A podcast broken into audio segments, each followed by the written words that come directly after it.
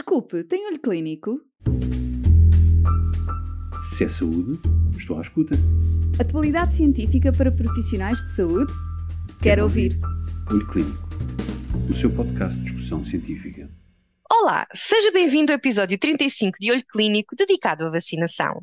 A doença pneumocócica é uma parte importante das infecções respiratórias e a doutora Cecília Pardal, pneumologista do Hospital Professor Dr. Fernando Fonseca e do Hospital CUF Cascais, fala-nos da sua abordagem multidisciplinar. Curioso? Ouça tudo já de seguida. Voltamos a conversar sobre infecções respiratórias e concretizando agora no impacto da doença pneumocócica. Focando-nos então nesta infecção, na infecção pelo Streptococcus pneumonia, o que é que mais preocupa nesta infecção? E qual a importância da prevenção, doutora? Não há dúvida que esta bactéria é uma bactéria muito importante, é uma bactéria que também provoca desde as otites às sinusites e às pneumonias que são, por vezes, não tão graves, mas o que é certo é que lá está nos doentes mais idosos, nos doentes com patologias associadas, nos doentes fumadores, nos doentes com, com cancros, principalmente hematológicos, nos doentes com doença, eh, portanto, etanólica, é certo que pode se tornar uma doença invasiva, uma doença muito grave, e o que é certo é que a pneumonia pneumocócica é uma pneumonia que é a principal responsável pela mortalidade por pneumonia uh, em Portugal, e não só em Portugal. Ele acaba por, principalmente também com a idade, a maior idade, e uh, até os últimos estudos até provam que esta que provoca uma mortalidade até superior até que o, que o cancro do pulmão, até mesmo a mortalidade por, por DPOC. Está muito relacionada com a idade, eh, sem dúvida que acima dos 75 anos a mortalidade é maior, chegando mesmo até aos 41%, sendo a pneumonia mais, eh, portanto, mais mortalidade provoca e também um, levando, levando também a cuidados intensivos, levando a internamentos, com todos as, tudo os custos e todas a, as mobilidades que isto provoca. E a grande vantagem é que esta, que esta pneumonia pode ser prevenida. E o que é certo é que há muitas pessoas que nem sabem que existe uma vacina para a pneumonia. Nós aqui podemos começar logo. Ela está muito associada também ao, ao vírus de influenza, o facto da pessoa ter gripe muitas vezes vai condicionar o aparecimento depois desta pneumonia. E, portanto, começando pela vacina da gripe, que é essencial, ao evitar a gripe, poderá evitar também esta infecção, mas existe a vacina antipneumocócica. Já existe no Programa Nacional de Vacinação nas Crianças e no adulto existem algumas já normas e orientações da Direção-Geral de Saúde que aconselham a vacinação acima dos 65 anos, ou então nos doentes que já têm patologias acima dos 18 anos. Eh, é gratuita em alguns casos, por exemplo, no insuficiente respiratório, nas doenças hematológicas, e acima dos 65 anos já existe também uma portaria que nós podemos pôr na, colocar nas receitas e que faz com que o preço seja muito mais, eh, mais baixo e atualmente eh, acredito que as novas vacinas, a 15 valente e a 20 valente, mais tarde terão, serão incluídas nestas normas. Doutora, falamos então destas infecções, que são nomeadamente infecções agudas, mas pensando nas patologias crónicas, fala-se muito em redes de referenciação entre especialidades médicas e outros profissionais de saúde também. Na infecção pneumocócica há também esta abordagem multidisciplinar, como é, o que é que se poderia potenciar mais? Que ferramentas existe algo que ainda possa ser feito? O que é que acha, doutora?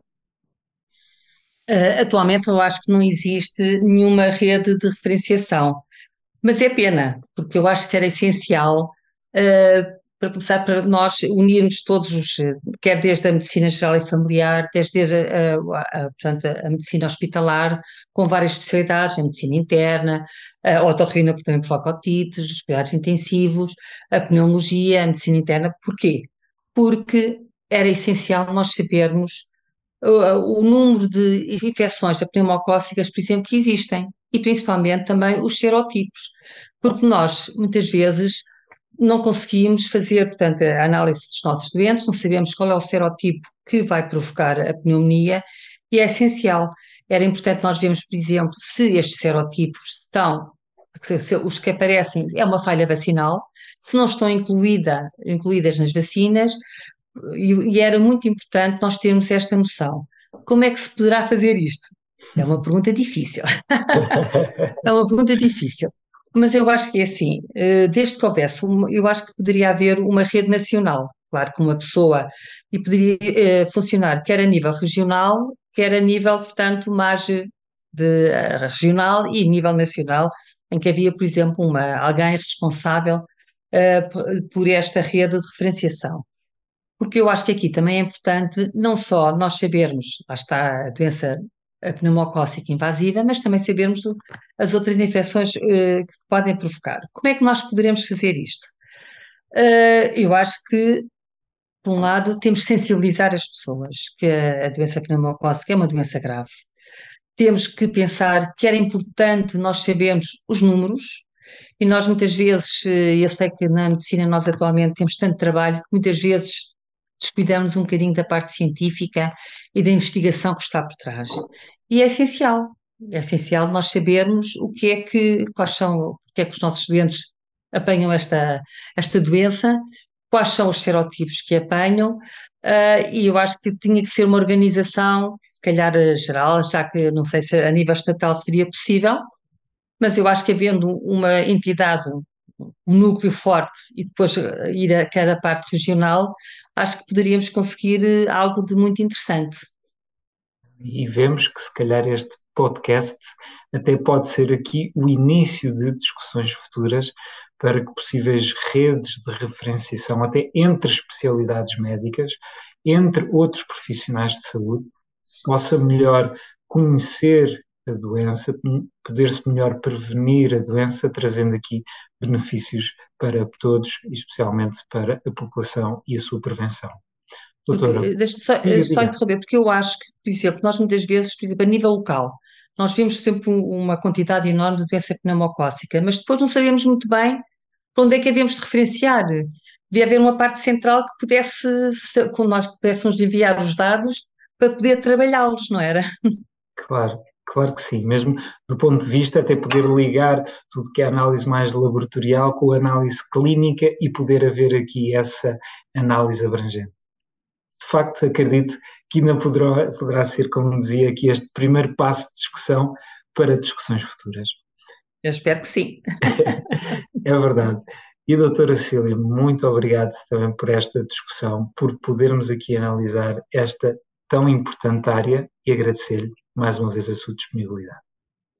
Muito obrigada também, espero que tenha sido útil aos colegas que estão a assistir. Muito obrigado, doutora. Desculpe, tem olho clínico? Se é saúde, estou à escuta. Atualidade científica para profissionais de saúde? Quero, Quero ouvir. ouvir. Olho Clínico, o seu podcast de discussão científica.